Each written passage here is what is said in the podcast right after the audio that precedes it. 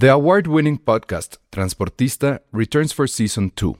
This time, we'll meet Beto Coral, who has lived his whole life in pursuit of one thing justice for his father, a police captain. Captain Coral was mysteriously murdered shortly after leading the search block that captured and killed notorious drug lord Pablo Escobar.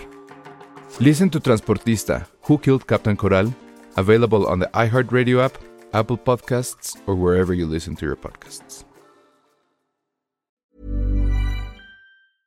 Hiring for your small business? If you're not looking for professionals on LinkedIn, you're looking in the wrong place. That's like looking for your car keys in a fish tank. LinkedIn helps you hire professionals you can't find anywhere else, even those who aren't actively searching for a new job but might be open to the perfect role. In a given month, over 70% of LinkedIn users don't even visit other leading job sites. So start looking in the right place. With LinkedIn, you can hire professionals like a professional. Post your free job on linkedin.com slash achieve today.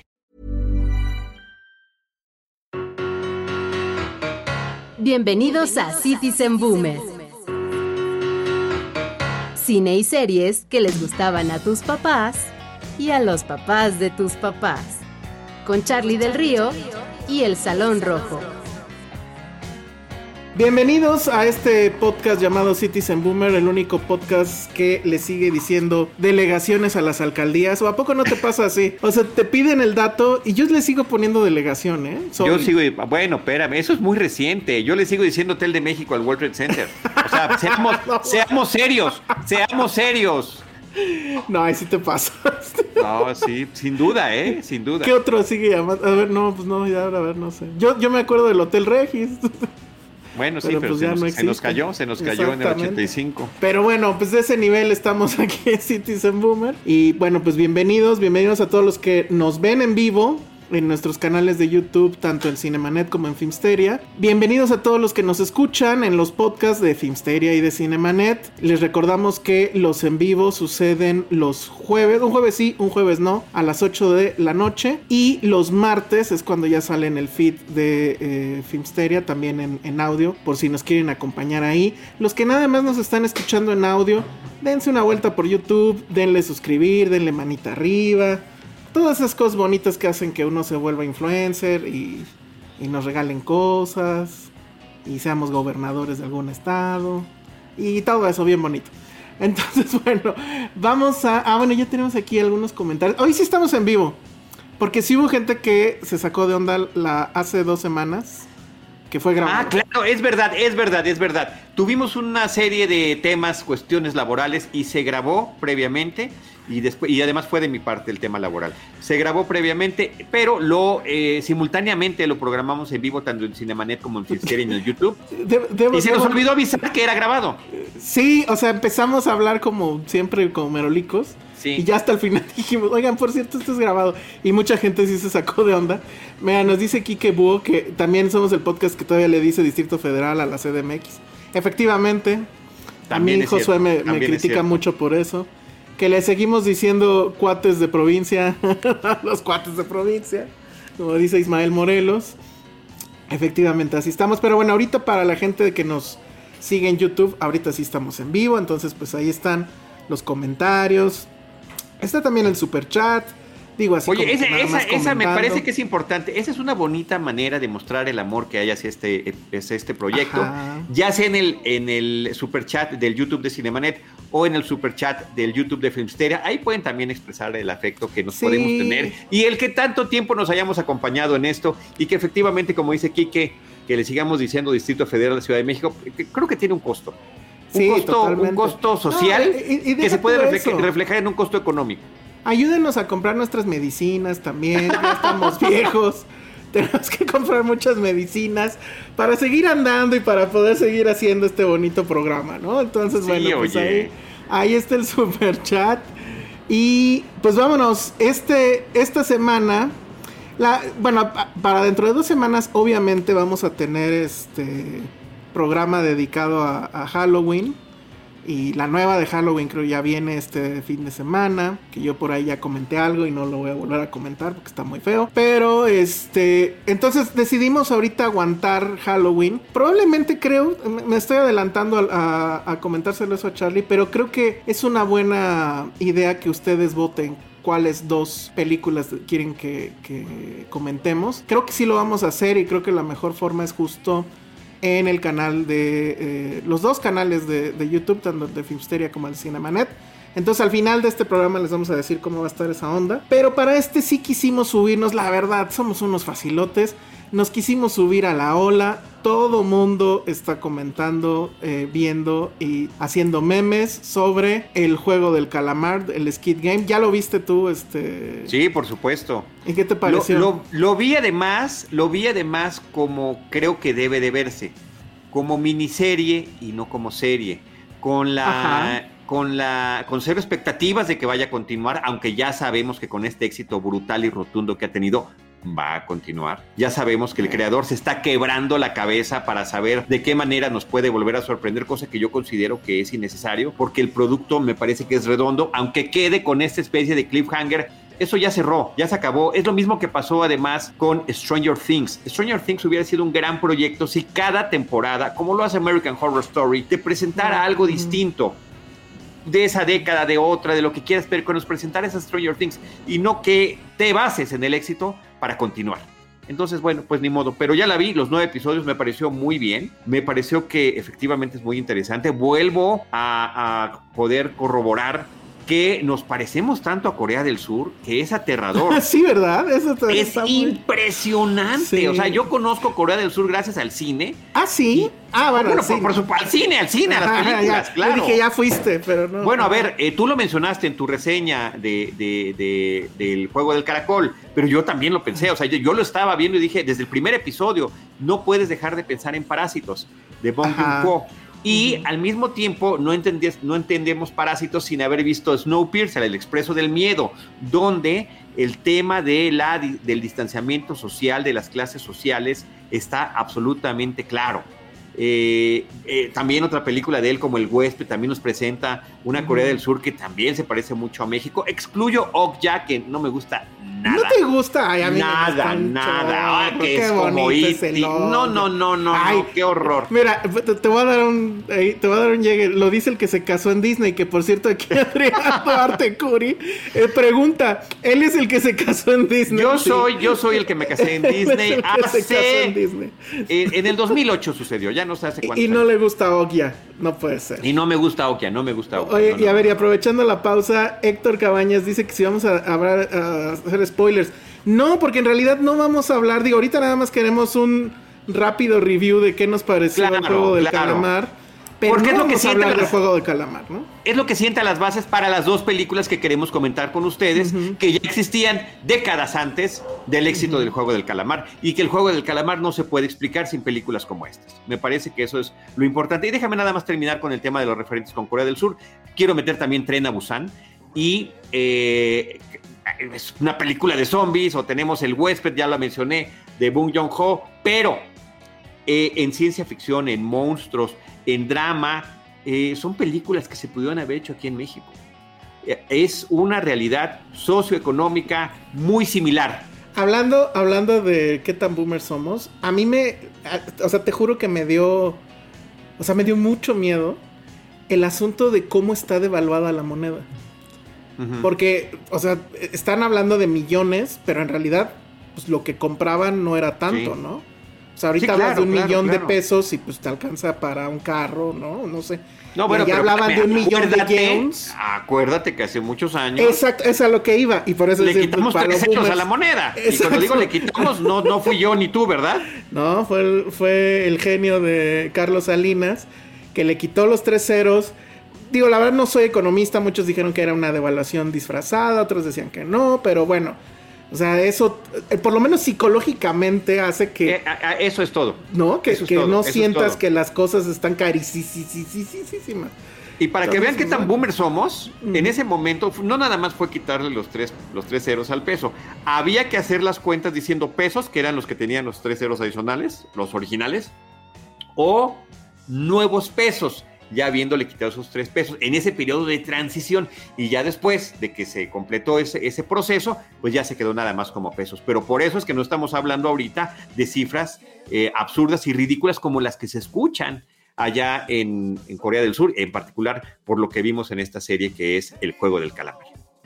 A mí, la verdad es que sí siento que, que ya se metió, o sea, sí se insertó en la cultura popular de inmediato. O sea, lo que el, el tema era, si no la ves, no le vas a entender a los memes. sí, creo que esa es la mejor justificación, ¿no? Te lo juro que por eso le entretengo un chat con mis hermanos que son menores que yo y dicen, oye, ¿por qué esta muñeca está en todos los memes? Y yo, no sé, o sea, me preguntan a mí creyendo que yo los iba a poder orientar. No lo sé, o sea, me sentí tan fuera de la jugada que dije, no, esto hay lo que tengo estar que ver. en la jugada, mano, si no, y fue, y fue, es maratoneable, ¿eh? En, en totalmente, un fin de semana, totalmente. en un fin de semana te lo echas porque tiene muy buenos cliffhangers. Muy bueno. Y, y, y, bueno, te inserta en este mundo, pues es, digamos, apocalíptico por lo que le está sucediendo a esta gente, pero regreso a lo que estaba yo diciendo de, de los eh, contactos con nuestra realidad. En los primeros capítulos, no sé si es el 1 o el 2, o el 1, el 2 y el 3, eh, antes de que entren, o sea, lo que estás viendo es, es, es, es México, sí, es igualito. Y, y, además, sí es curioso porque yo supongo que si yo tuviera, ¿qué? 15 años o 20 años pues me hubiera gustado otras cosas, la violencia, no, no, sé. Y para mí la verdad es que los tres primeros episodios me parece que son los mejores de la serie. Después sí. siento que ya se va en automático, ¿no? A lo que vamos, que es ver cómo los torturamos a estos personajes, quién va a sobrevivir y, y cómo, y los que mueren, cómo van a morir, ¿no? Pero los tres primeros episodios que son esta angustia de tener deudas con el banco, Sí. de no poderle comprar, que eso sí es muy de cine mexicano. Total, de, de, de Pepe el Toro. De, ajá, de, Pepe el Toro. De mi Hechu, ¿cómo le estoy fallando a mi claro, Hechu? Claro. O el cuate este que le vuela el dinero a su mamá. Es totalmente Oye, México. Eh, sí, entre los olvidados y Pepe el Toro. no, o sea, en ese, en ese rango se mueven esos primeros tres episodios y sobre todo en esa decisión de repente de, de poder volver a salir a la realidad y que la realidad está peor que el suplicio sí. que estás viviendo allá adentro. Eso me parece que es una genialidad. Ese es un gran giro. Ese es el gran giro que yo no esperaba. Uh -huh. Y sí, o sea, los tres primeros episodios los vi de corridito y, y, bueno, ya después. La verdad es que sí está bastante bien hecha. Y tiene también, creo, este ingrediente curioso. Ahí, bueno, es leve spoiler.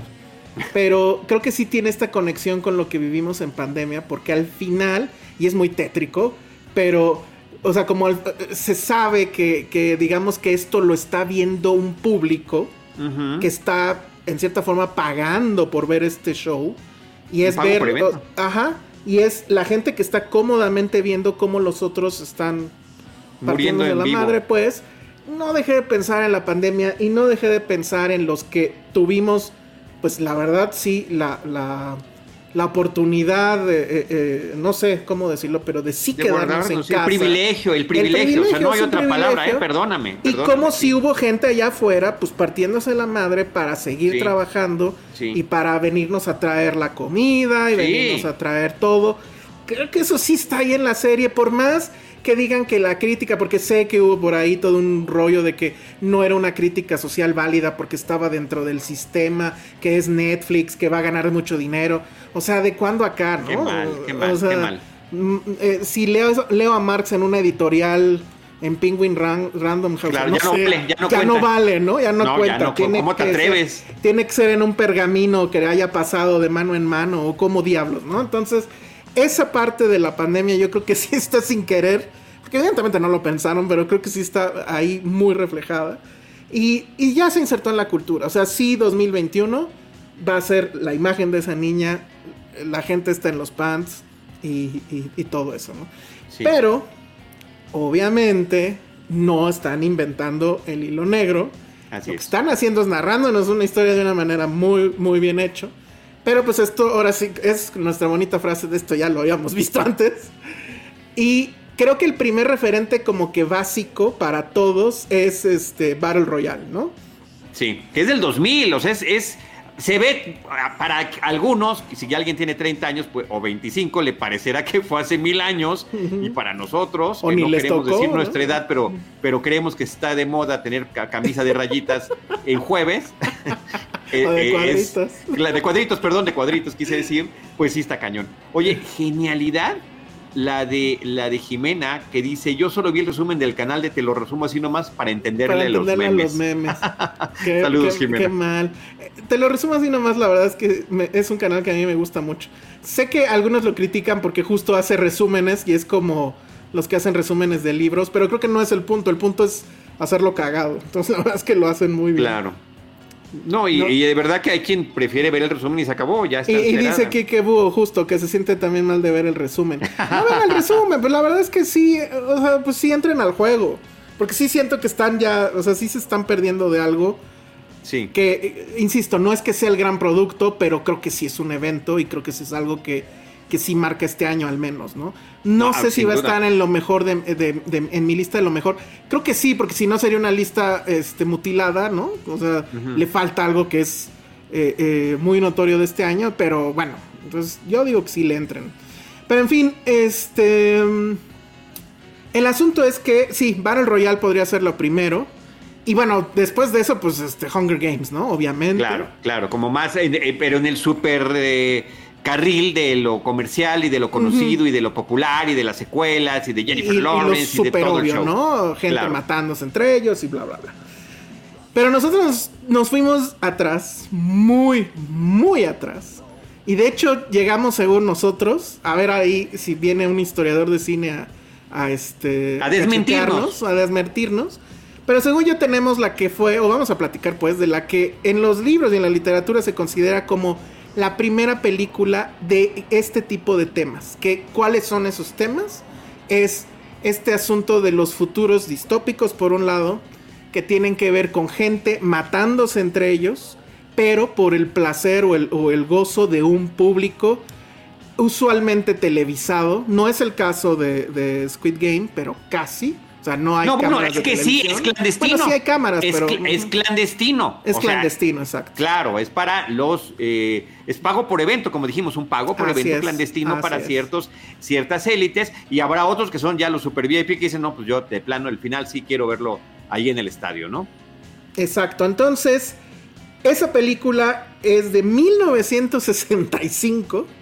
Es una película italiana dirigida por un eh, director del neorealismo italiano, o sea, pero que justo con esta película hace una como excepción en su carrera y pues él ya estaba como que igual harto de estar hablando de la realidad y demás y decide hacer esta historia pues de ciencia ficción, pero como en cierto gusto de comedia y que fue muy relevante o muy este influyó en muchas, en muchas, muchas cosas. Ahorita vamos a hablar de cuáles, porque no nada más es la raíz, la, raíz más profunda de The Squid Game, sino que es de muchas otras películas. Y entonces esa película se llama La décima víctima, sería la traducción al español, o no sé si así la tradujeron al español. La busqué en mis libros de, la cartelera mexicana, no se estrenó en nuestro país. No se estrenó aquí, ¿verdad? No se estrenó en nuestro país, de acuerdo a lo que pude investigar aquí en los, en los libros de el buen maestro eh, Jorge Ayala Blanco y María Luisa Amador. Siempre, y María Luisa Amador va primero porque a mí me queda la impresión, yo no soy nadie para decirlo, pero pues que ella hizo la talacha, ¿no? Este, es muy probable, es muy probable. Bajo su supervisión. Pero este sí, para mí son unos libros fundamentales porque eh, tiene dos cosas que me gustan mucho, no, o tres. Una, cuando se estrenó en México la película, cuánto duró, es un extra que me parece fabuloso, ¿no? Y en qué cine se estrenó, pero sobre todo, cómo se llamó originalmente tal o cual película en México. Entonces, eh, porque bueno, ya sabemos que lo renombramos y, y, lo vamos a comentar. Entonces, desafortunadamente esta película, La décima víctima, así se llama eh, en italiano, de 1965. Fue una película que no se vio en nuestro país. No, bueno, yo no sé cómo la viste, yo la encontré en... Eh, bueno, estuvimos hablando... sí, no, no, a ver, no, espérame, yo te voy a contar, yo la vi en YouTube. Está en YouTube con una muy buena calidad. ¿Está en italiano? Está en italiano. Está en italiano sin subtítulos en ningún otro idioma más que el automático en italiano.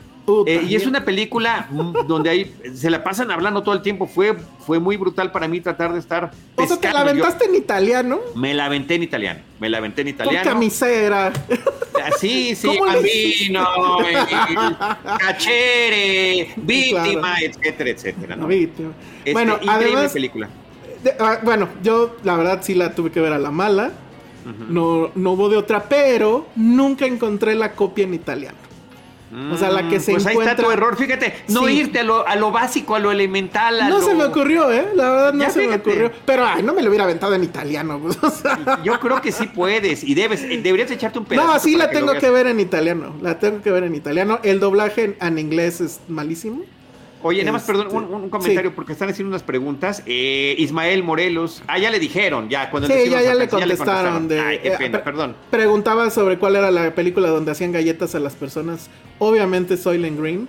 Y cuando el destino nos alcance, El muy bien. el eh, eh, alcance. Crisis 85 que, que puso la Ah, traducción está- por el está programa. al tiro. Como la película se llamó aquí en México. Ajá, nos están preguntando más cosas de, de Squid Game. Igual esas las guardo, que cómo nos parecieron las actuaciones de los gringos con máscaras. Eso lo vamos a, a guardar, yo creo, al, al final. Pero bueno, este, decir, no hemos dicho el nombre del director, es Elio Petri. eh, que él ganó el Oscar a Mejor Película Extranjera por una película que en inglés se llamaba The Investigation of a Citizen Above Suspicion.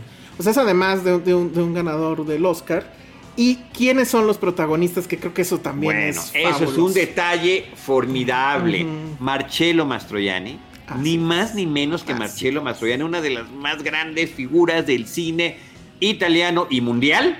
Ni más ni menos es el protagonista. Y por otra parte, Úrsula Andrés, Exacto. la ve- primera chica Bond. Oye, yo sí la, voy a la hacer mejor de todas según la historia, Bueno, ¿no? bueno, a ver, no es solo la mejor, es la primera, es la que, el modelo, El es el modelo, molde, claro, es claro. el estilo que debía de tener eh, la, la chica Bond o la coprotagonista femenina.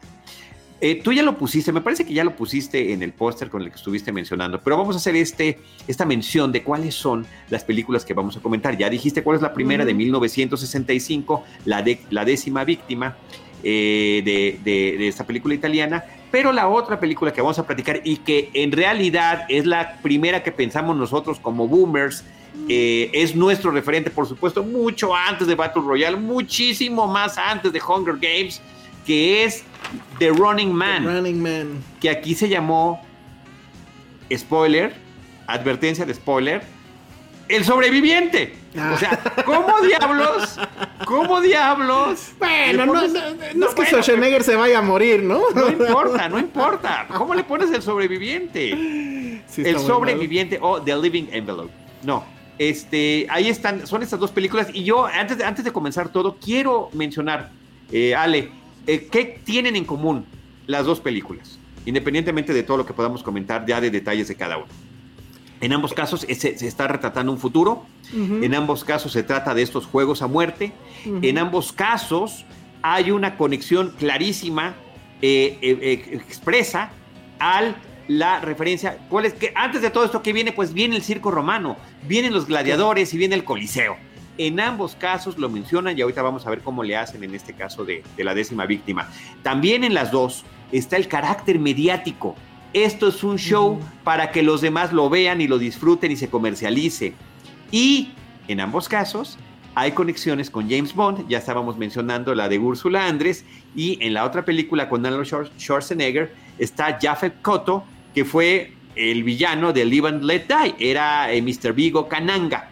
Eh, este hombre que además es, eh, creo que su rol más conocido es como Parker en Alien, una de tantas Mm, eh, claro. víctimas del, del Ridley Scott de Alien, de, de- del, del Alien de Ridley Scott de 1979. Así que bueno, me parece que eso está bien padre como para sentar las bases y decir, Sí. hay en todo esto una serie de vasos comunicantes muy importantes que ahí están presentes y que nos permiten, como normalmente hacemos en este programa que se llama Citizen Boomer, poder conectar estas dos películas del pasado de distintas décadas, una del 65 y otra del 87. En México se estrenó hasta el 88, la de The Running Man con gran éxito, cuatro semanas y montones de cines. Era la época en la que Schwarzenegger estaba en, en- en su, en- en- su mero mole.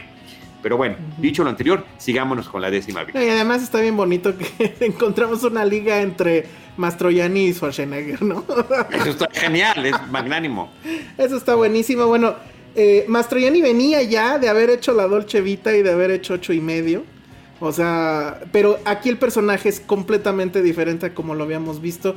Se tiñe el pelo de, de rubio, Sí, pero sigue padrísimo. con el asunto de traer unas gafas, pero pues digamos que son futuristas porque esto sucede en el siglo XXI se supone y pues son así como redonditas. La verdad es que siento que no se le ven nada bien, pero bueno, es Mastroianni, ¿no? No podría no estar con las gafas. Y Úrsula Andrés este, venía ya obviamente de haber hecho Doctor No, evidentemente. Y bueno, pues es- es- se ve increíble y se ve guapísima. Entonces, ¿de qué va? Pues es lo que habíamos dicho, ¿no? Estamos en el siglo XXI, hay esta, ya hay como que las leyes están puestas para que suceda este concurso, donde va a haber un cazador y va a haber una víctima. El cazador, si logra eh, cazar, que en realidad es matar, a 10 víctimas, va a ganar un millón de, no sé, dólares. Supongo que sí, porque la película empieza en Nueva York. Habla de dólares, en, italiano también hablan de dólares. Sí, por un puño de dólares. Ok, muy bien. Y este, entonces, bueno, pues al principio, además me encanta que la película empieza así, pum, como nosotros en Citizen Boomer cuando estamos en vivo, así no hay, no hay mayor este, plecas, presentaciones, nada. O sea, empieza y ahí está. No hay el rol de créditos, nada, nada, nada. Empieza y lo que vemos es un, este, pues sí, esta escena donde un personaje está con una pistola persiguiendo a una chica, pero es muy caricaturesco porque es, pues sí, como de, de, Warner Brothers o algo. Que la chica va corriendo, ajá, y se, se, oculta detrás de, no sé, casi casi un árbol, y el otro está disparando y no, no le atina, ¿no? Pero bueno, y se supone, pues es, es esta eh, persecución que llega ella a un como club, pues no es nocturno porque las escenas son de plena luz del día.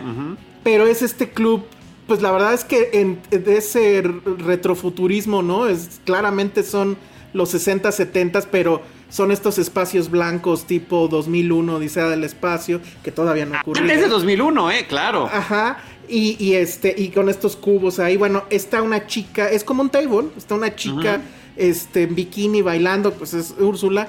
De repente entra su víctima, pues hay una chica, ¿no? Entonces queda como que ahí a ver y de repente pasa una cosa genial que uno se levanta y dice... Maravillosa. Eso ya había pasado, pero en realidad en el tiempo fue la primera vez que pasa. Y es que le dispara a partir de su brasier. Salen ahí unas balas. ¿Y eso donde lo habíamos visto antes? En Austin Powers. En, las fembots de Austin Powers. las, eh, Austin, eh, bueno, este, Michael Myers vio esta película, le Mike Myers, porque Michael Myers, es el. Mike Myers vio esta película, le fascinó y hizo muchas referencias, no nada más en Austin Powers, sino también en otras de sus parodias que hizo a través de la televisión durante muchísimo tiempo. Pero esta fue una de las más legendarias. Este asunto, como con el brasier, dentro del brasier están ocultas armas y con esas armas puede disparar. Pero creo que hay que decir algo, porque esto esto es importante, cuando estamos viendo esta persecución en las calles de Nueva York, de este hombre disparándole a la mujer, y la mujer tiene cabello negro, y después ella desaparece por el club y entra, todo el tiempo fue Úrsula Andrés. Ella en su papel de víctima estaba engañando a su cazador. Y, claro, bueno, están, también está diciendo Héctor Cabaña, saludos Héctor, que en Afrodita de Massinger Z, tan, por supuesto, tan, por supuesto, por supuesto. pero no era robot acá.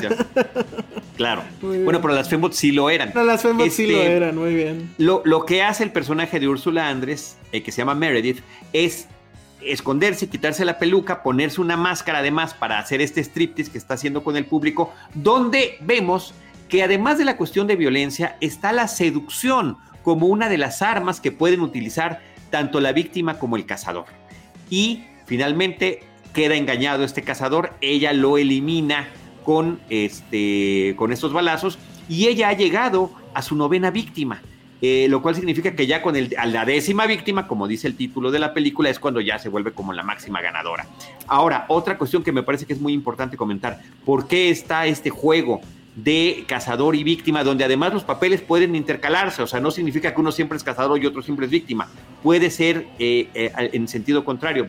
Digamos que hay además una convención en Ginebra, hay una máquina, una computadora, un HAL 9000 de esta película que se llama La décima víctima, que va decidiendo qué personas del mundo va, a ser el cazador y ah, su víctima porque se supone que a través de este juego de violencia están haciendo dos cosas. Por una parte, están eliminando el exceso de población de manera voluntaria porque es gente que tiene tendencias violentas quienes entran al juego y evitan los conflictos bélicos entre los países. En algún momento se menciona, si Hitler, si en la época de Hitler hubiéramos tenido este, este, juego, porque además hay un, misterio, hay un ministerio de la caza o de la cacería, si en tiempos de Hitler hubiera existido esto, no hubiera habido Segunda Guerra Mundial y todos hubiéramos estado tan felices y contentos. O sea, lo ven como, como algo eh, bondadoso para la sociedad en general. Esa es la idea detrás de este juego que al mismo tiempo, ya que están ayudando a controlar el nivel de población y que están evitando los conflictos bélicos, bueno, pues también que entren las ganancias a través de la comercialización y de los patrocinadores que van a encontrar cada uno de estos cazadores o víctimas dependiendo del éxito que vayan teniendo. Y ahora lo que me encanta, y creo que también sucede en las dos películas, es que la computadora habla, ¿no? Pero en el caso de, la, décima víctima sí es así de la siguiente víctima va a ser, no sé, ¿no? y en la otra también habla, estoy casi seguro, pero obviamente con un lenguaje un poco más natural.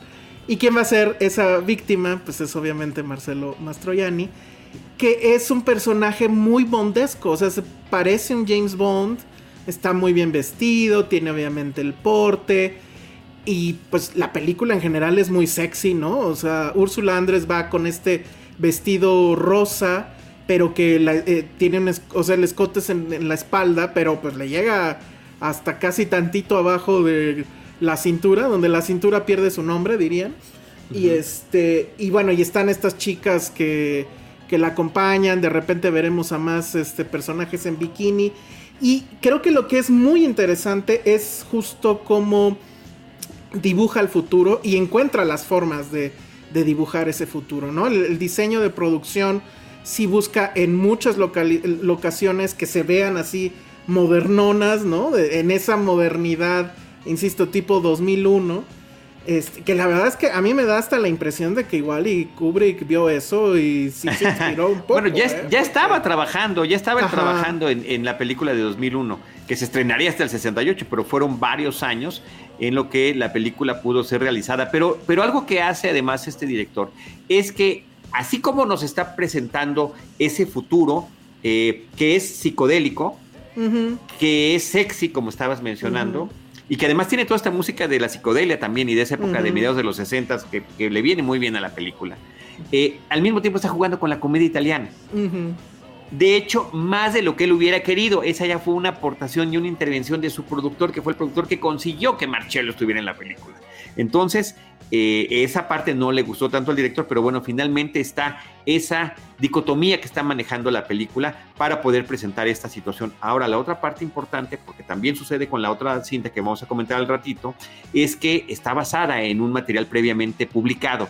En este caso, el material se llama La séptima víctima, que es una historia corta, es un, es un, es un cuento corto de ciencia ficción que nos hablaba con estos mismos términos de este futuro en el que pasaba en estas cacerías para que este, pudiera haber esta equidad eh, o este control de la población y de la paz.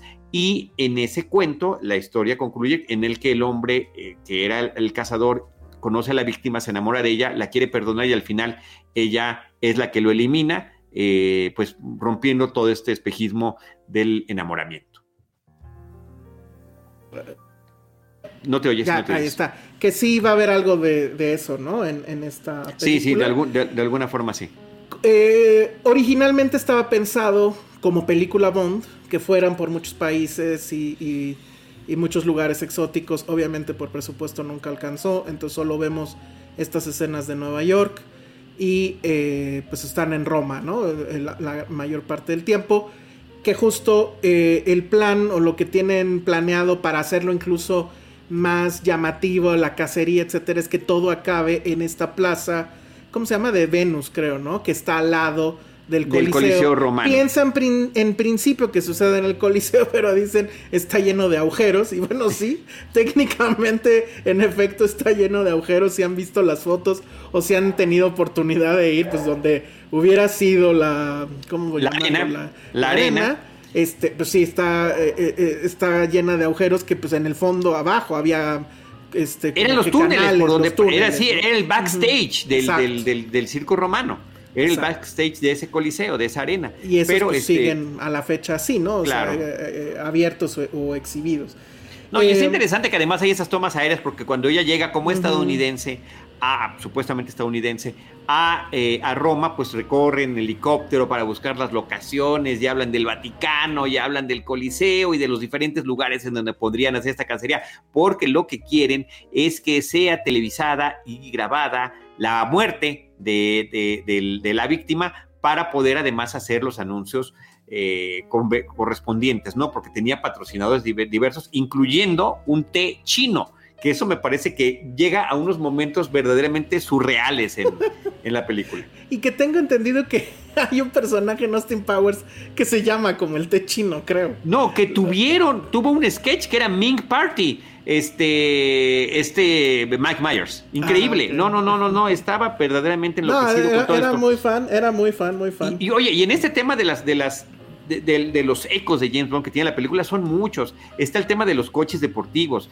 está la situación de estos lugares donde están entrenando para ser cazadores y defenderse en el caso que les toque ser asesinos y estamos viendo cómo se persiguen entre coches, cómo están disparando y demás. Está el tema ¿Y, tecnológico, y ¿no? cómo, y cómo un- camina, perdón, y cómo camina este Mastroianni por en medio de todo eso y sin chistar, Sí, ¿no? sin que le pase están nada, los claro. autos aquí, están peleándose por allá y él va así con todo el porte. Totalmente O sea, cool. cosas muy hollywoodenses que está haciendo Mastroianni en esta película. o sea, y muy, y muy absurdas también. Ajá, exacto. Y también está estos individuos que parecieran villanos de Bond, ¿no? Este hombre que no tiene manos, eh, o el otro que inclusive uno de ellos tiene la quijada metálica, ¿no? Anticipando lo que veríamos con mandíbulas ya con el James Bond de Roger Moore. Entonces sí hay una Ah, serie de colecciones muy fuertes. O, esta, la, bueno, la trampa de una silla junto a una alberca donde hay un cocodrilo, donde te lanzan, te expulsan para que puedas caer allí. Este, una trampa que finalmente no pudo utilizar el personaje de Marcello Mastroianni. Entonces sí está lleno de todos estos detalles. Y otro también que me parece muy importante y conveniente mencionar, insisto, recordemos que la película es de 1965, pero en muchas películas futuristas de los 60s y particularmente de los 70s, así como sucede también en el juego del calamar, es muy común que haya un grupo de gente, una masa que está todos vestidos igual. En el calamar están con estos pants, en, en, en el juego de en Logan's Run, en Fuga en el siglo XXIII, con estos uniformes negros. En, en, las películas de James Bond, pues ya sabemos que todos los secuaces de los villanos están uniformaditos igualitos, incluyendo esta última película que acabamos de ver, este, eh, de, de eh, eh, no, No Time, Time to to Die. Die. No Time to Die. Y aquí no es la excepción. Y también lo utilizan a nivel comercial y mercadológico.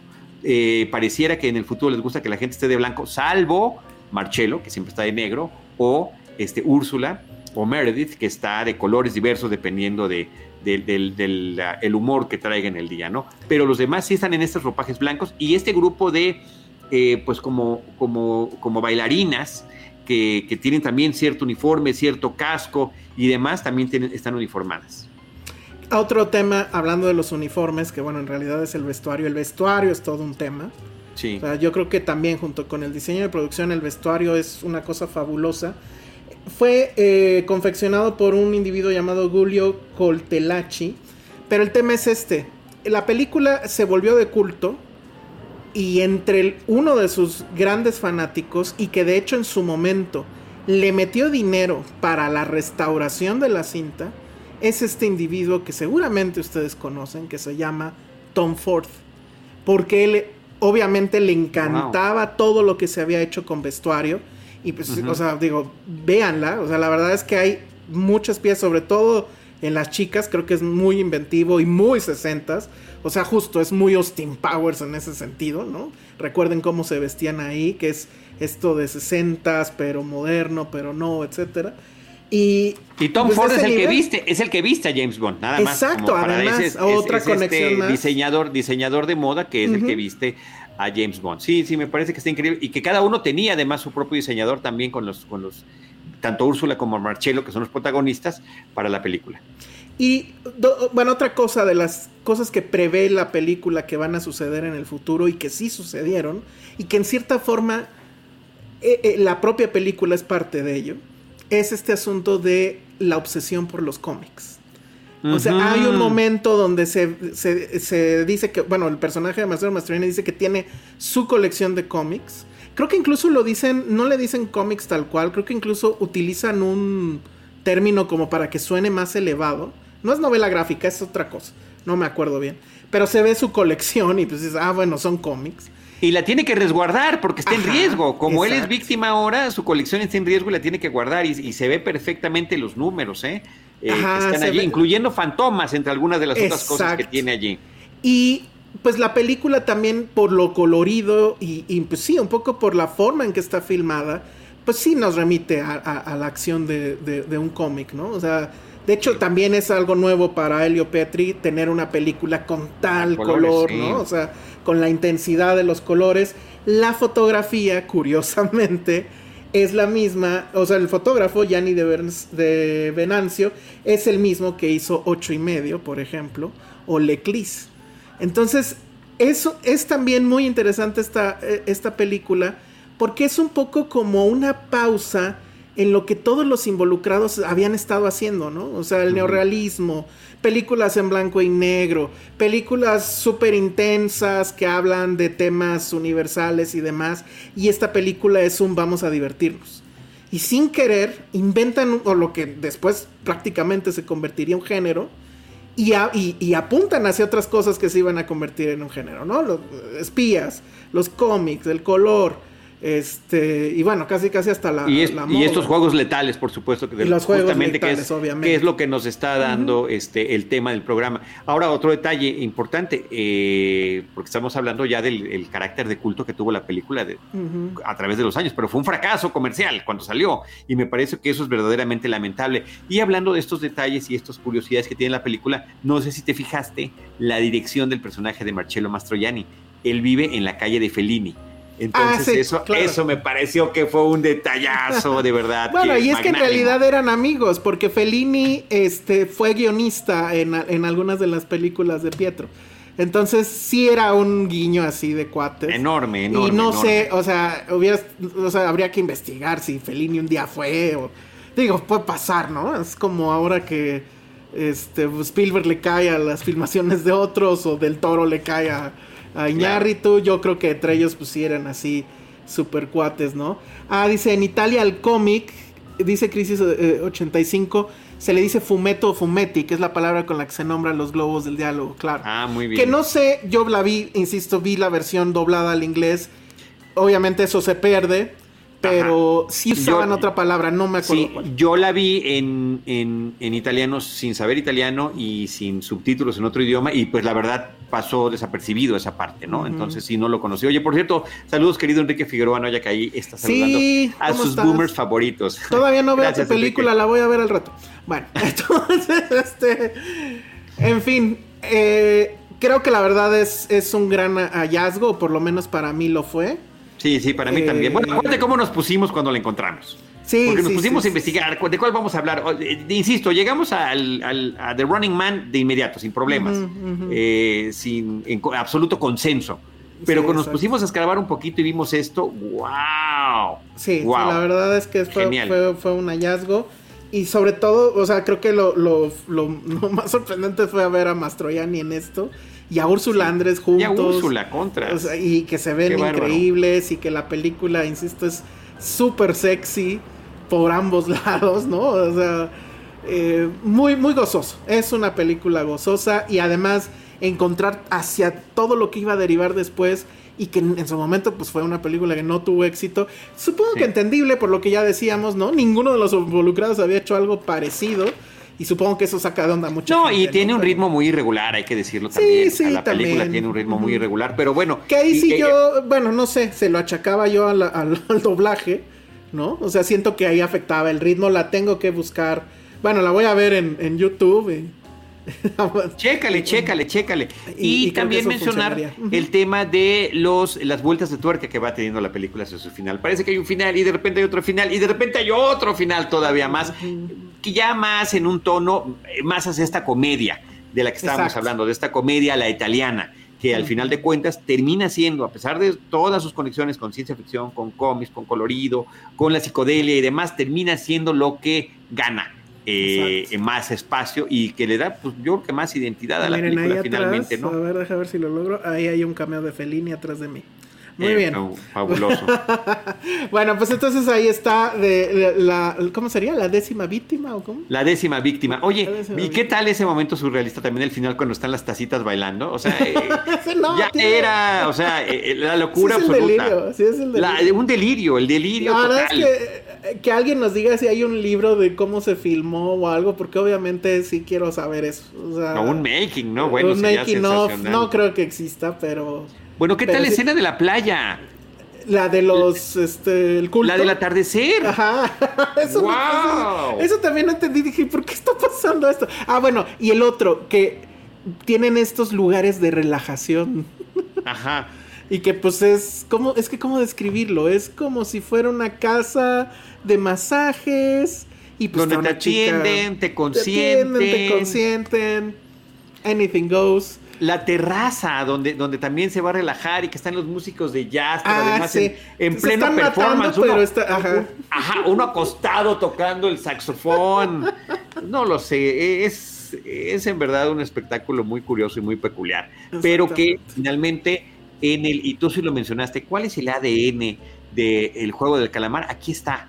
El ADN del calamar está aquí en esta que fue la primera producción cinematográfica mundial que a menos que vengan y nos digan y que muy posiblemente puede suceder, pero que este, en donde se planteaban este tipo de temas. Yo sí sé que hay, hubo después otras, hay una francesa, hay otra italiana, que tienen esta onda, ¿no? De hay un concurso o, o- o- o está como que legal matar a alguien y se están persiguiendo, pero por fechas, esta fue Sí. primero. Seguramente Bueno, y- no hay otras que tengan el mismo tono, porque aquí hay- el tono varía. eh, no, este y- tono yo creo que nadie más lo va a tener Nadie en ese tipo de películas. lo tiene, ¿no? Porque están también estas de los 70s, ya eh, en, en Estados Unidos, este, Ujú. Death Race 2000, Ándale. eh, La. Carrera de la Muerte 2000, de mediados de los años 70, con Sylvester Stallone y con David Carradine, que eran estos corredores que parecían. ¿Te acuerdas esa caricatura de los corredores locos que, que Penélope Glamour, Glamour y todo ese tipo de, de cosas? Parece eso, son coches así de carreras que tienen que recorrer Estados Unidos, están siendo transmitidos en vivo y ganan puntos los, los conductores por el mayor número de gente que maten. Y los viejitos valen más, y los bebés valen más, y todo se vale.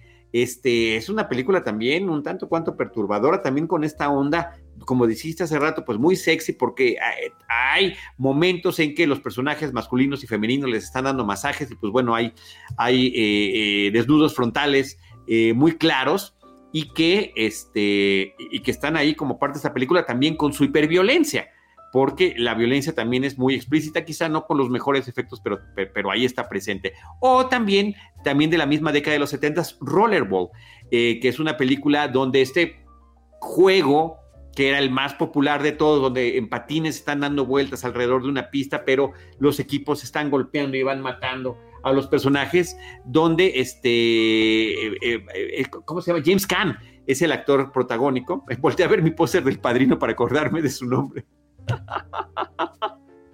James Caan es el protagonista de esa película, que también es de estos juegos letales mediáticos. En ambos casos, de esas dos películas de los 70 y también en esta de lo, del 65, y también en la que estamos a punto de hablar, el tema de que todo sea televisado y que sea el circo para el pueblo está presente. De Italia nos vamos a Los Ángeles y de los 60 nos vamos a 1987 con The Running Man, que es una película, la verdad es que, o sea, creo que sí lo que la levanta es el culto, porque, o sea, creo que, o sea, no sé, tú dime, creo que tú la amas más que yo. No, a ver, fíjate que desde su momento me pareció una de las películas menores. Es una película menor de Schwarzenegger. No hay ninguna duda. Desde, desde esa década, o sea, yo vi Ujú. Terminator y dije, wow, qué cosa tan impresionante. ¿Qué más va a ser? ¿Qué más va a ser? Y te, echabas todo lo que hiciera este Arnold. Y más tratándose de ciencia ficción. Eh, esta película también está basada en un libro. Y el autor eh, resultó se ser uno de tantos seudónimos de Stephen King. Stephen King estaba en un momento de fama y de producción tan grande que ya nadie le creía que estuviera escribiendo tantos libros, que empezó a escribir con, con nombres falsos, eh, diferentes obras, y una de estas es la de The Running Man, que se adapta para esta película. Pero creo que, creo que es una película donde no hay un presupuesto tan alto. Eh, inclusive el título de la película cuando empieza parece que está pixeleado. Es como Sí. esta explosión de las cosas más exageradas de los ochentas, ahí están presentes. Pero sí sabes cómo estuvo todo el desmadre, ¿no? De... Échatelo, échatelo. Mira, eh, lo que pasa es que primero, pues el productor, que la verdad no tengo idea cómo se llamaba, pero lee el libro, le, le fascina, compra las opciones, sin saber que era, bueno, los derechos, sin saber que estaba hablando con Stephen King. ¿no? O sea, se- pues, pensó que era el seudónimo, no me acuerdo. ¿Lo tienes ahí escrito? Yo no lo, lo escribí El, aquí, pero bueno. el seudónimo que, que- que- a ver, espérame. Porque King ha escrito, ah, tiene como tres seudónimos, ¿no? Que el- Sí, que este se el- llama Richard Bachman. Richard. Bachman. No está mal, suena bien. Que por cierto, ahí, ligero paréntesis, la teoría de... Hay dos teorías de eso. Una es... O de por qué hacía eso Stephen King. Una era que porque quería ver si, si, era, si era su texto o era la fama, ¿no? De, de que ya tenía... De ser Stephen King. Ok, lo que ok. vendía libros. Y la otra que para mí siento que es la más realista es que había ahí una cláusula en las editoriales que no podías este, publicar más de no sé cuántos libros al año.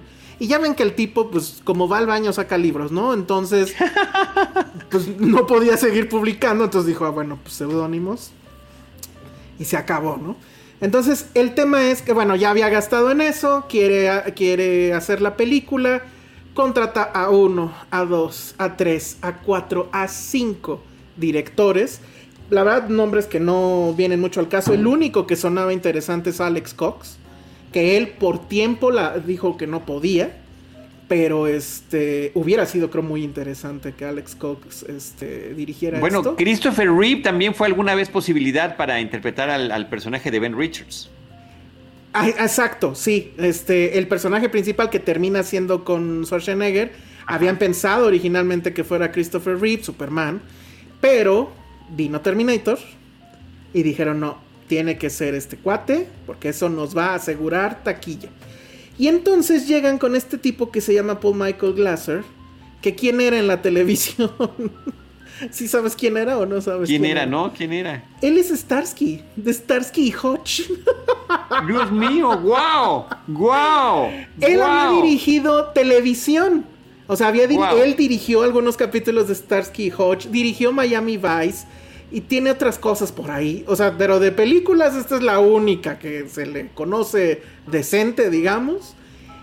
Ya fue así el último, porque ya habían contratado y descontratado y preguntado y no, etcétera. Ya incluso se les había ido el presupuesto porque tenían un presupuesto de 10 mil y llevan por 18, terminó costando veintitantos. Y entonces este cuate pues le entró, porque pues sí fue así como de oportunidad. Y el primero en decir, oigan, esto está mal, pues fue Schwarzenegger. Él dijo, oigan, este cuate no sabe, o sea, no tiene la experiencia y para dirigir ciencia ficción se necesita experiencia, se necesita tener tiempo, hacer las cosas. Se necesita ser este, James Cameron, casi casi les dijo, ¿no? Ajá. Pero pues, o sea, total, al final tampoco lo, lo culpó a él y nunca le gustó la película como quedó. Mm. Pero no lo culpó a él porque pues dijo, bueno, este guate pues entró con las mejores intenciones, pero pues vamos. No la armó, no la armó. No la arma y la verdad ahí, no sé tú qué opines también. Schwarzenegger, o sea, dirá lo que quiera, pero tampoco es el gran actor. No, bueno, él Y nunca lo ha sido. nota, pero cuando tiene un buen director lo hace muy increíble. O sea, Sí. tú ves Terminator y ves esta, y Terminator parece que la hicieron 10 años después. Y la hicieron 3 o no sé cuántos antes, ¿no? Entonces, Claro, claro, claro. porque Tres, si estamos eh, con el Schwarzenegger que es como en Los Simpson, ¿no? De I'm not here to read, I'm here to lead, o algo, ¿no? ¿Cómo se llamaba en McBain? Pero bueno, no era McBain, era Wolf Castle, ¿no? Algo así en Los No me Simpson. acuerdo cómo se llamaba. Entonces así habla todo el tiempo. Y, bueno, luego- a- tam- tam- también lo que hace Paul Verhoeven con él, también Sí, es claro. de, de mencionar. Que, que- que la- que ves esta y, y te acuerdas de, De Total Recall. De Total Recall.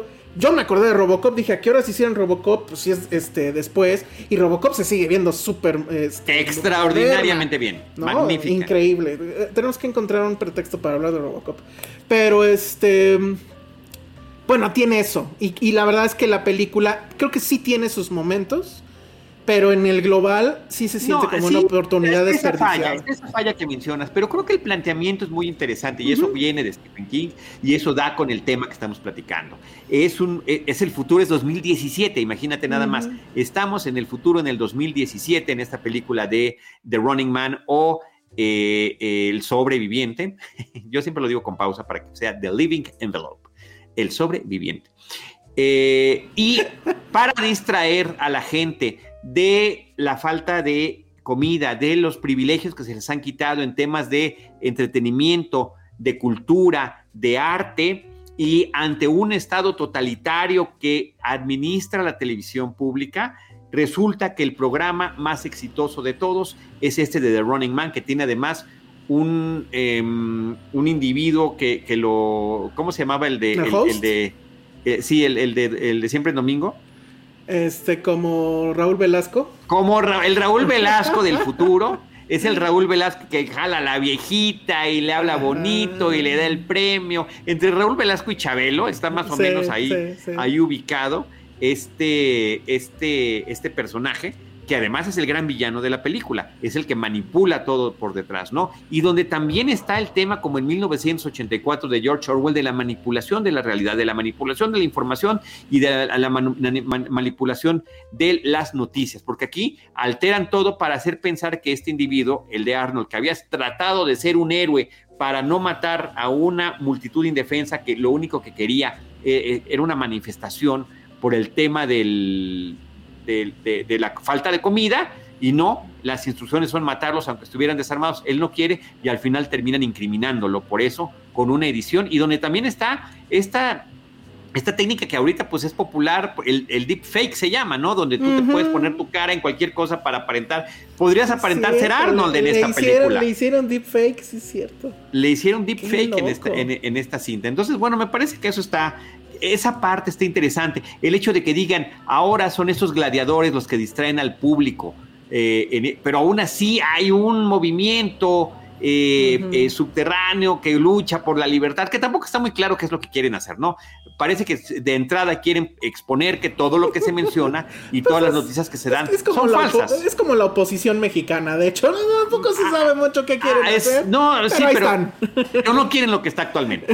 Exacto, eso es lo que sucede. Ahora, eh, sí está bonito y preocupante, este lo, creo que esa parte sí la dibuja bien, o, por lo menos da ahí unos puntos interesantes de cómo todas estas dictaduras tienen el mismo idioma o hablan igual, ¿no? Hay un momento donde Schwarzenegger, y que por cierto le vale madre, eh, eh, se entera que a su hermano ya se lo llevaron. Sí. Y lo llevaron, dicen algo así como a reeducación, ¿no?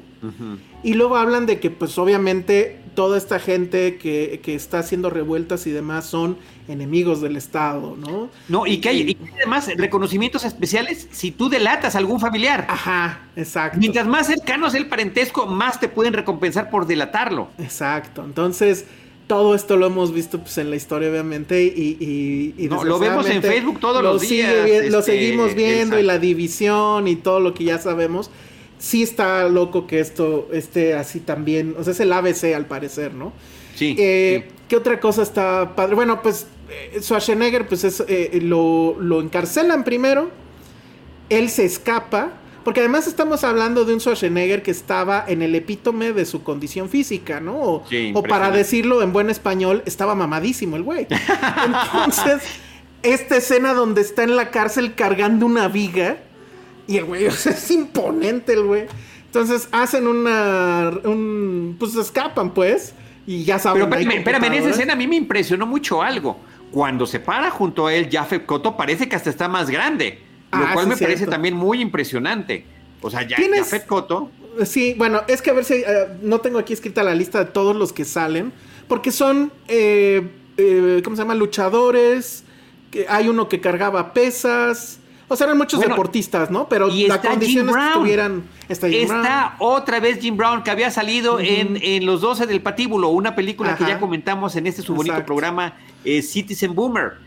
Eh, y Jim Brown, que es el personaje que es recreado para esta película de Una Noche en Miami recientemente, eh, que del fútbol americano, pues finalmente incursiona en Hollywood y empieza a participar en películas por décadas, películas y televisión. Y es uno de estos gladiadores que persiguen a los corredores que son a los que meten allí para ver si logran sobrevivir o no. ¿Cuál es la sorpresa? Que finalmente, pues, el que se puede poner al tú por tú con ellos es Arnold. Y la presencia, como dice Roy San Martín, de eh, muy impresionante, muy grata en la película de María Conchita Alonso.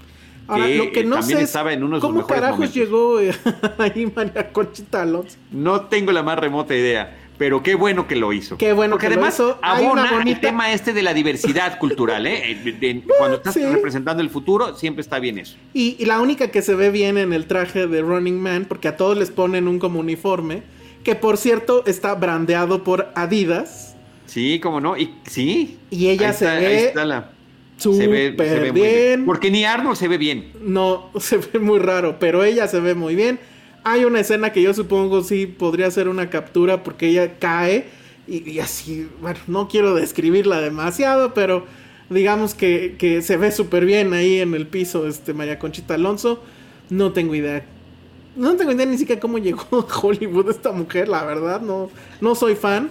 Pero aquí se agradece, se agradece, se agradece que. Sí, no, me parece que se hace, hace, hace buena mancuerna al final de cuentas con, con, el personaje que tiene Arnold, que es este Ben Richards, ¿no? Y también esto, esto, esta diversidad de, villanos, ¿no? De estos gladiadores que están persiguiendo a los corredores, que pareciera como catálogo de villano de Batman. Eh, está Dynamo, ¿no? Que, que además de que es un gordote que se podría parecer el rey, ¿no? A Kingpin de, de, Spider-Man, pues resulta que está lleno de, de lucecitas, colores y demás y que lanza rayos. Y además, por si eso fuera poco, canta ópera. Y, el actor en realidad era, creo, soprano, no sé, barítono.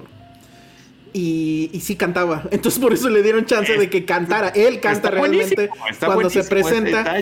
Y él, pues es un, gordazo, ¿no? Pero desgraciadamente, y por eso lo menciono, él no terminó, o sea, no pudo ver la película estrenada porque murió tantito antes, justo de wow, Qué pena, qué pena. Antes de que se estrenara la película. Este, pero sí, es, está toda esta galería de, mm, villanos. Que más bien a mí lo que me recordó es un videojuego. Y hay de hecho uno que se llama Soft Zero. Y entonces sí, pensé evidentemente en Mortal Kombat. Y que yo no está como que en la literatura que digan que es una referencia. Pero a mí me parece clarísimo que sí es, porque pues son literal como stages de videojuego, ¿no? son los niveles, son los diferentes niveles ahora vas a pelear con este, ahora vas a pelear con el otro. Creo que ahí, ahí la referencia ahí está, ¿no? Y, pues básicamente de eso se trata. Tiene esto, creo que lo mejor, no sé tú qué opines, son las escenas justo del programa, del programa en vivo, ¿no? Que en serio sí, ahí sí, igualito a, siempre en domingo, ¿eh? Claro. O sea, hasta la forma en cómo está sentado el público y que están las edecanes o edecanes ahí los bailes del principio que las bailarinas no no del principio intercaladas, sabes quién les hizo la coreografía diles diles diles. Paula Abdul ni más ni menos que es la misma que le hace la coreografía ella misma hace la coreografía en Coming to America este Príncipe de Nueva York ah, en, con John Landis. E, esas coreografías de, de ¿cómo se llamaba? Zamunda. Algo así ¿no? Ella, está, ella también lo hacía. Era lo que se dedicaba antes de claro, saltar a la fama. claro, eh, bailarina y coreógrafa, ¿no? Pero esas escenas creo que, y supongo que, este, creo que ahí sí hubo un acierto en contratar a ese director. Las escenas del concurso y esto que decías que está la viejita y la entrevista y, y entonces quién va a ganar y la euforia del público este, en otros lados, o sea, fuera del, estudio de televisión, tirando apuestas, este, gritándole a la pantalla y adentro, cada quien este, apoyando a su villano favorito, ¿no? El de la motosierra, el del flamethrower, el, el lanzallamas, este, y bueno, todos eran así súper mortíferos. Creo que eso sí está muy, muy, muy bien este, representado en la pantalla.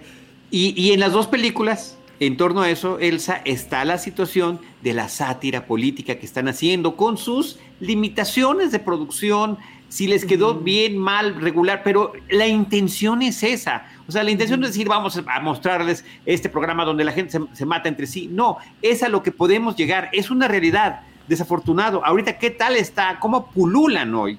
los programas, los famosos, entre comillas, super, o sea, me faltan dedos para super entrecomillar reality shows que no nada más en la televisión abierta, sino que ya están de, lleno en las plataformas digitales. Y Vergonzosamente de lleno en las plataformas digitales porque es lo que gusta. Y en los dos, las dos películas, pues son los de, las primeras en mostrar eso, ¿no? La idea del reality show. Porque lo que y no estaban equivocadas, no estaban equivocadas. Porque lo que va a pasar, bueno, pues entra obviamente Schwarzenegger al, al juego obligado hay una trampa ahí de por qué lo, termina en el juego. Él ya estaba encarcelado, lo vuelven a, atrapar. Y además, pues como en todo estado totalitario, te encarcelan y te inventan. O sea, si ya podían hacer deepfake, pues entonces ya pueden hacer lo que sea, ¿no? Así es. ¿Y qué es lo que le dice Schwarzenegger al presentador de televisión cuando ya están a punto de oprimir este botón que los va a llevar a un túnel ahí a toda velocidad a la arena? ¿Qué le dice Este, Schwarzenegger? Te, te voy ¿Te a acuerdas? no sé dónde. O sea, las palabras exactas no, pero ya me las pagarás finalmente, ¿no? Se le dice I'll be back. I'll be back. Sí, sí. sí, es cierto. Y es así de, come on, ¿no? Sí, Pero bueno, padre. se vale, Oye, que por cierto, esa bajada está increíble porque lo meten como en un trineo, eh, que, que es la pura estructura y está amarrado. Bueno, eso es este Space Mountain de Disney. Ah, Básicamente, lo que se ido, parece muchísimo. se- la- cuando, está, cuando estás viendo el viaje que Sí, están no, haciendo, qué miedo. así este eh, inframundo a donde los mandan a luchar. Porque además eh, nada los detiene, esa redecita que les ponen, evidentemente no los va a detener. No, bueno, ya ves que al final, pues efectivamente, eh, sin red lo que puede llegar a suceder. Exacto. Eh, insisto, eh, sé que es una película fallida, pero disfruté mucho volverla a ver. Disfruté ver mucho los excesos de los 70 en términos de ropa, de vestuario, de música. Mm, eh, también reconocer, por supuesto, porque está muy clara la misoginia del momento terrible, Mm. pero que es, está allí. O sea, era eh, el la mujer como objeto. Eh, en, el, en el caso de las bailarinas, porque al final me parece que sí aporta como personaje el, el de María Conchita Alonso. No solamente es una víctima, ella eh, Sí. eh, eh, participa activamente en, en poder descubrir ciertas cosas. Por eso mismo, por su compromiso, es que queda comprometida, que es lanzada también al juego y que después tendrá un rol para desenmascarar lo que en realidad el Estado y su televisión pública estaba mostrando. Luego está el tema de varios cameos, por lo menos dos que son interesantes. Digo, la verdad es que creo que los villanos en sí mismos son como cameos. Lo son, lo son. Este, pero también el Mick de Fleetwood Mac es el líder de la resistencia. Sí, ¿Por sí, qué? sí. ¿Quién sabe? Pero, es Pero súper cool, me encanta él, eh, además. O sea, porque salen dos escenas, básicamente. Sí. Y el chavito, hay un chavito que creo que no hace nada, no me acuerdo. Es este, el hijo de Frank Zappa. ¿No? El que creo que también tiene así como pelo largo. Es también el de la resistencia. Claro. Entonces, bueno, pues eso es interesante. Cuando dice Arnold, no, los, estos niños no pueden liderar este, Ah, este movimiento exacto. que tú quieres, pues yo, ahí- yo ahí es donde yo me meto de lleno, ¿no? Ajá. Yo que tengo una formación. Y sí, Arnold está full Simpsons, ¿eh? La verdad es que sus frases Sí. y esa bravura, ¿no? Al principio como que no se quiere meter y dice, no, yo no me voy a meter en tu revolución, yo me voy a ir a, a sobrevivir, ya de por sí es este, difícil. Y que se mete un camión que pareciera que va a cruzar la frontera. Exacto. Con, con lo- con el resto Con de los, indocumentados. Ajá. Sí. Sí, no, la situación es así. O sea, al principio yo pensaba, no, pues esto es como Venezuela, ¿no? Pero la verdad es que está peor ahorita Venezuela, entonces no sé. Cosas de tecnología que también le atinaron. Hay un momento donde María Conchita Alonso llega a su casa y dice, este, luces, televisión, cafetera, y con la voz se prende todo. Eso ya lo podemos eso, hacer. eso Alexa, eso Alexa, eso Alexa, eso está padrísimo. Exacto. Ah, quien tenga una Alexa, a ver qué les dicen. Alexa, pon el episodio de Citizen Boomer y ya, a ver si alguien, a ver si en una Alexa se prendió por ahí. Eh, ¿Qué otras cosas? American Gladiators, este reality de está completamente inspirado en, en The Running Man. Sin duda y, tengo entendido que es uno de los que ha durado muchísimo. Mega éxito, ¿no? Mega, éxito, y que ha tenido muchos, este, ¿cómo se llama? Como spin-offs, está el, el famoso también American Ninja Warriors y todas estas cosas. Otra cosa que también está completamente inspirada en esto y que es una de las que a mí sí me gusta mucho, no sé si a ti te llegó, eh, no, o no sé si llegaste a jugar en los Arcadias, Smash TV. No, nunca. Smash TV es un gran juego que se trata de un concurso de televisión donde a ti nada más te lanzan a, a una serie, pues es como un laberinto más o menos. Y tienes una pistolita y pues se trata de matar a todo el que... Te, te llegan ejércitos, hordas de enemigos y tú tienes que ir disparando. De repente encuentras mejores armas, de repente encuentras... Y siempre llegas a un stage de, de un jefe, ¿no? Que obviamente es el que más este, trabajo cuesta matar. Pero ya llegas al final de eso y entonces empieza a caer así todo el dinero muy, de hecho, a lo Squid Game o al juego del calamar. Todo el dinero que ya te ganaste y entonces me acuerdo mucho que hay un presentador también que gritaba Big Money, Big Prices, I love it. Y e- e- ese juego a mí me encantaba, Claro. esa Arcadia. Creo que hay versión todavía para, eh, para Nintendo, imagínense. Entonces, este, eso sí, también directamente influenciado por eh, The Running Man. Y pues bueno, creo que ahí está. La película recaudó 38 millones. Costó 27. Y pues entonces obviamente fue un tremendo, tremendo fracaso en taquilla.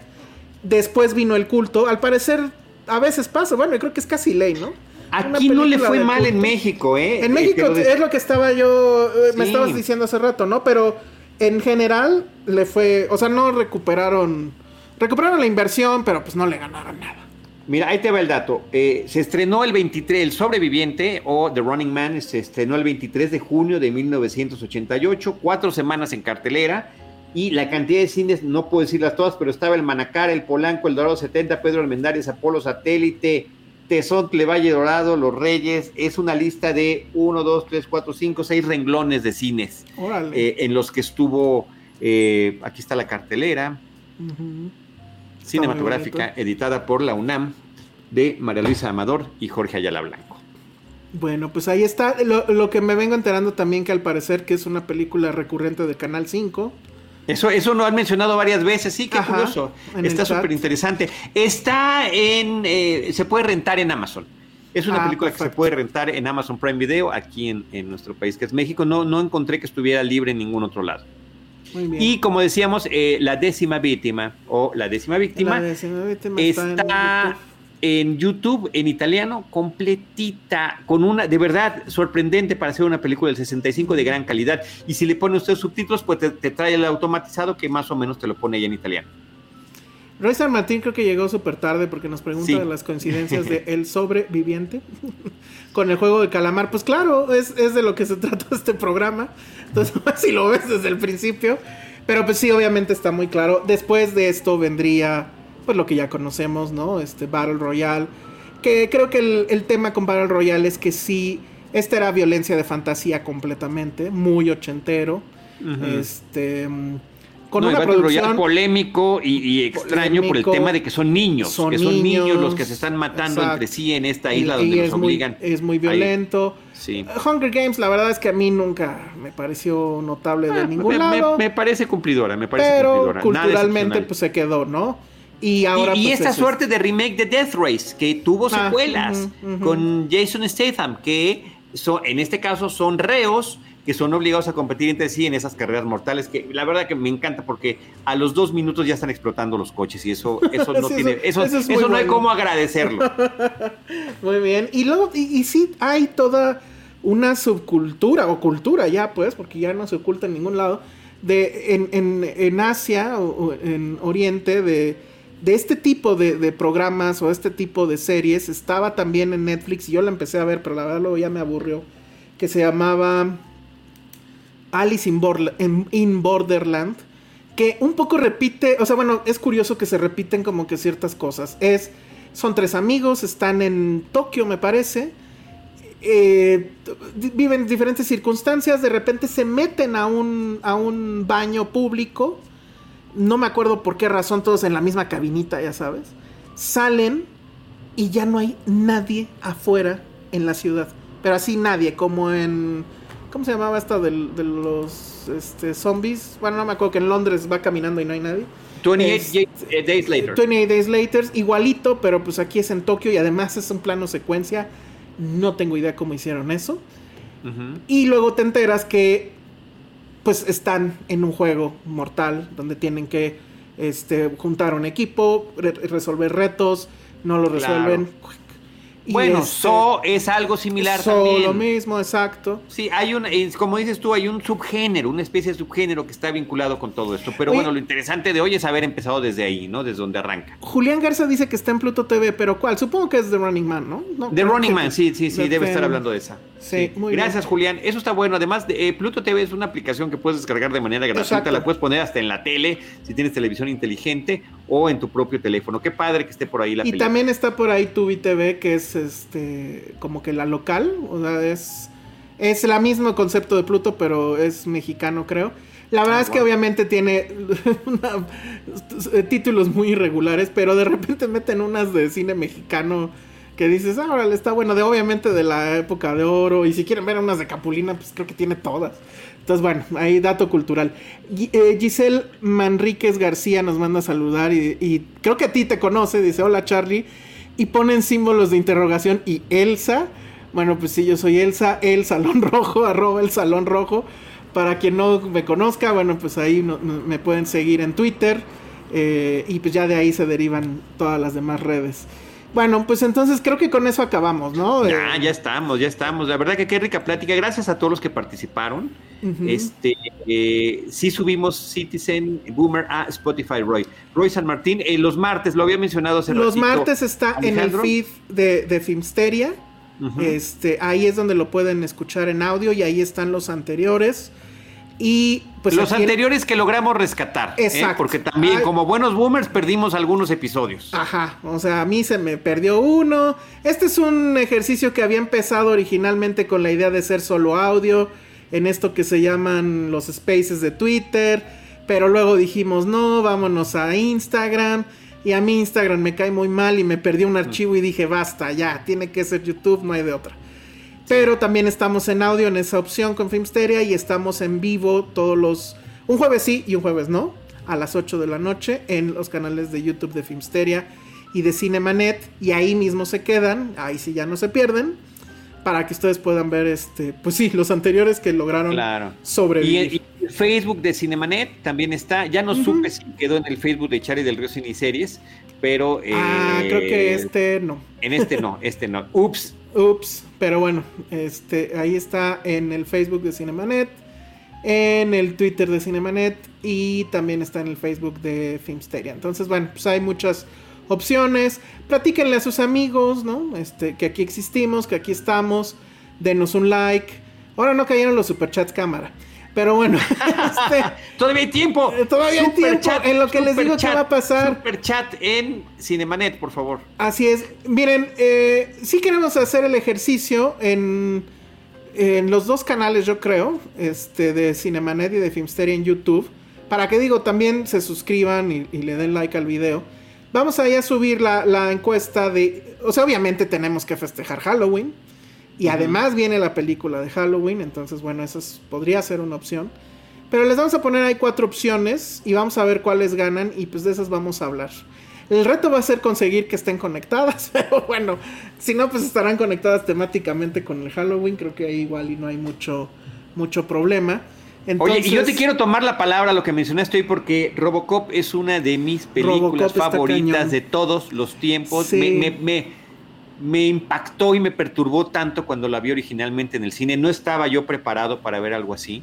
Que, combinara la crítica social con la parodia, con la farsa, con la ciencia ficción y con la hiperviolencia. Entonces, Robocop, te ruego que por favor ya la tengamos ahí anotada. Vamos a ver con, con, cuál otra la conectamos. Robocop, que además es una película que está oficialmente en la colección Criterion pero está en la época en que Criterion era Laserdisc. Entonces, no, por alguna razón, supongo derechos, no la han podido volver a sacar, que estaría increíble. Ahora que ya van a sacar los de Criterion este 4K, bueno, eh, creo que está en Arrow. Y lo que siempre he querido yo es como que el, el detrás de escena, sé que hay un documental que se viene filmando desde hace muchísimo y no lo terminan, pero sí entrevistan a todos. Y bueno, Paul Verhoeven en ese momento, pues obviamente me volví fan de él. Luego vino Total Recall, luego vino Basic Instincts, luego vino este Showgirls. la tengo, obviamente, en edición pues especial. Pues sí, pues sí. Porque, pues, eh, la verdad es que a mí me parece que es un gran director. Es el cliché, de, además del director europeo que viene a, Norteamérica y, y, los quiere venir a enseñarles cómo hacer las cosas. Pero ¿qué creen? Efectivamente eso es lo que pasó. Entonces sí, vamos a ver cómo le hacemos o con qué pretexto hablamos de Robocop. Y además, bueno, Paul Verhoeven justo tiene película nueva, 2021, y que al parecer sí va a, llegar a, México. Entonces eso para mí es una gran noticia. In Verhoeven I trust. Ya deberían de sacarle su Funko. Bueno, pues entonces eso es lo que va a pasar. Y pues sí estén pendientes ahí en el, en el canal de, de YouTube, tanto de Cinemanet como de Filmsteria. Vamos a, poner esta ligera encuesta. Y pues vamos a ver ya con eso de qué va a tratar el siguiente. Es un hecho que va a ser cine de terror, pero vamos a ver qué títulos pueden ser. Entonces, bueno, pues Creo que con eso acabamos. Los agradecimientos, por favor. Mira a Julián Garza, que también Sí. nos dijo igual que tú que Robocop está en Criterion. Nitza Morgado, súper recomendados. Son un estuche de monerías y datos raros. Eso somos. Eso somos. Muchísimas gracias. Nitzia. Roy San Martín, con quien nos estuvimos comentando varias cosas. Eh, Ismael Morelos, muchas gracias. Giselle Manríquez García. Eh, Jimena Lipman, por supuesto, que ya, Que ya se escribió, pero bueno, sí, ya, se tuvo que ir a dormir porque ella es una es, es- está dedicada a educar al futuro de México, entonces tiene que dormirse temprano. Crisis 85, que nos trajo buenos datos. Sí, Este, es muy erudito, ¿eh? No sé Sí, quién yo, seas, creo que, pero yo creo que es, es igual boomer como nosotros. Ese 85 no es en balde. ¿qué haces que tiene 20 Montes- años y sabe un chingo? Néstor Montes, Infona Yorker también, Héctor Cabañas Marrufo, muchas gracias Sí. Héctor. Y ¿quién está faltando? Marco Antonio Gutiérrez Quispe, a ver, ¿qué les parecieron las actuaciones de los gringos con máscaras? ah, sí. Pues ah, creo que había una eh, hubo una polémica al respecto de cómo actuaban los gringos en, en Squid Game. A mí no me pareció mal. No veo Sí, pero se ve que no hay gente particularmente versada en los dotes histriónicos, ¿no? Pues puede ser, pero no, la verdad no me, no me, no me molestó ni me sacó del juego. Porque incluso eso también lo agradecí. Creo que hablan bastante bien inglés, ¿no? Sí, claro. el no, el no. manager, cuando hablaba en inglés, hablaba perfectamente inglés. O sea, Bueno, cosas como- que, como- que no pasan en las películas mexicanas actuales. El manager te refieres al Doctor Doom. Este, ándale a Doctor Doom. Está buenísimo. Adrián Duarte Curi, por supuesto, nuestra querida Patti Montoto, Quique Búho, muchas gracias, Jorge Álvarez, Madame. Tussauds, y ya, ahí estamos. Muy bien. Muchas gracias a todos. Sí, muchas, muchas gracias. Eh, ah, no, mira, Crisis 85 ya declaró que sí está en el cuarto piso. Muy bien. Estamos, estamos en la misma onda. Perfecto. Este, y Oscar Sánchez, ahí Oscar Sánchez ya puso algunas cosas que está, ya, ya lo perdí. Oscar Sánchez, ¿dónde estás? Ah, Alien, Halloween, Carrie, Viernes Viernes 13, para, el siguiente, episodio. Vamos a ver, vamos a ver. Luego dice Julián. Garza, Robocop está en la tercera termo temporada de películas que nos marcaron en Netflix. Ah, claro, sí. Eh, está este programa que la verdad es que sí está bastante padre, que eh, se llama The Movies That Made Us. Y efectivamente, esta semana justo se, se estrenó la tercera temporada y trae... Sí, o sea, pero a ver, espérame, yo tengo así mis con eso, porque el original es de Toys and Meros y me parece que de Toys Ah, and bueno, Meros sí. es impecable. Es impecable. Y en el caso de The Movies That Made Us, se ve que hay algunas de la primera temporada, pues donde no consiguieron, ¿no? Están hablando de Die Hard, pero pues no está Bruce Willis, o sea. eh, En todos pasa, ¿eh? En, en todos les falta uno. sí. Aquí, por ejemplo, hablan de Halloween, pero no está Carpenter. Este, hablan de Coming to America, pero sí está eh, John Landis. Y hablan de Robocop, pero obviamente no está Verhoeven.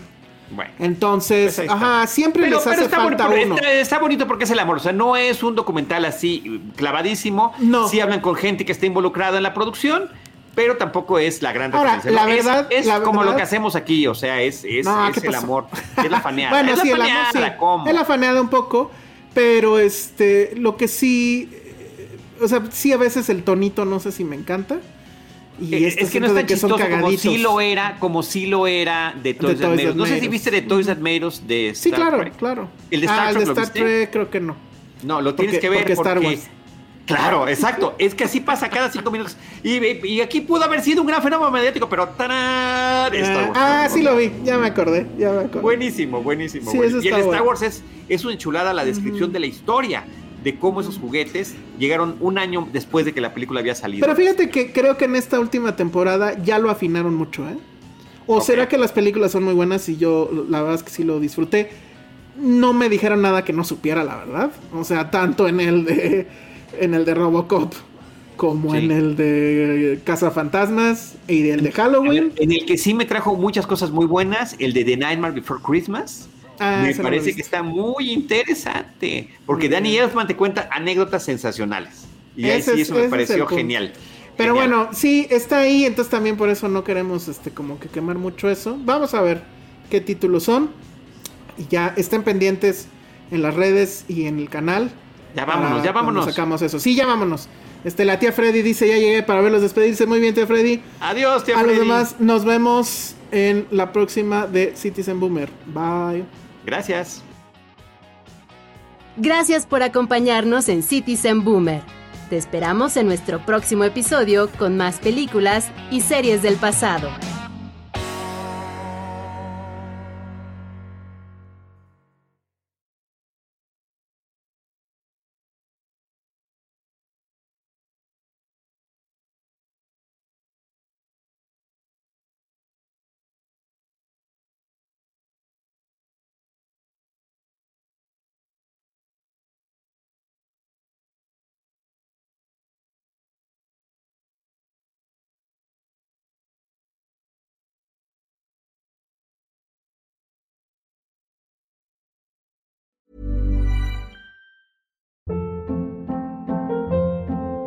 Hold up. What was that? Boring. No flavor. That was as bad as those leftovers you ate all week. Kiki Palmer here, and it's time to say hello to something fresh and guilt-free. Hello Fresh. Jazz up dinner with pecan-crusted chicken or garlic butter shrimp scampi. Now that's music to my mouth. Hello Fresh. Let's get this dinner party started. Discover all the delicious possibilities at hellofresh.com.